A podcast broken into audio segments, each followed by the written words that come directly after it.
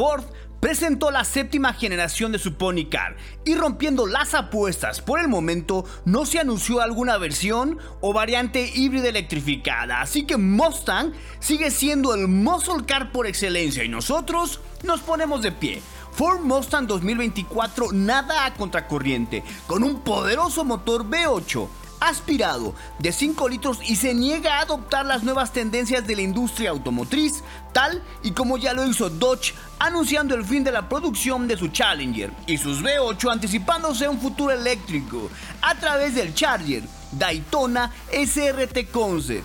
Mientras que en ese tenor, Chevrolet, si bien no se ha pronunciado con respecto al futuro del Camaro, algo es cierto el reemplazo no será para nada similar a lo que es hoy. En esta nueva generación vemos una evolución y aunque la plataforma no cambió, Ford anunció sensibles cambios en la suspensión y dirección para mejorar la rigidez estructural y con ello el manejo. Visualmente se mantiene fiel a lo que ya habíamos visto previamente, con un enorme cofre, una cabina que visualmente luce pequeña y caderas anchas y angulosas. En la parte de enfrente vemos una parrilla inspirada en los Mustangs de los 60, con terminación en plástico negro para la versión EcoBoost y en negro brillante con un par de líneas verticales para la edición GT. Los faros son delgados, con luz diurna de LED seccionada en tres partes y en el caso del GT hay una salida de aire en el cofre que mejora tanto la ventilación al vano motor así como a la aerodinámica. En el caso de esta versión GT, la salida de escape es cuádruple.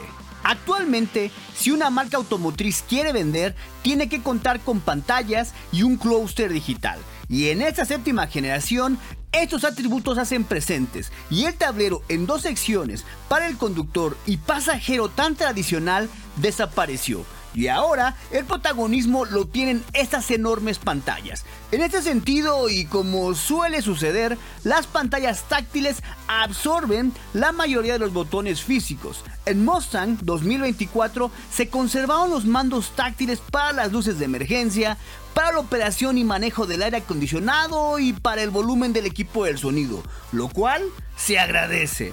El volante es de tres radios como siempre, pero con un nuevo diseño algo más grueso y cómodo, con los controles bastante más grandes y muy parecido a lo que encontramos en la nueva Bronco.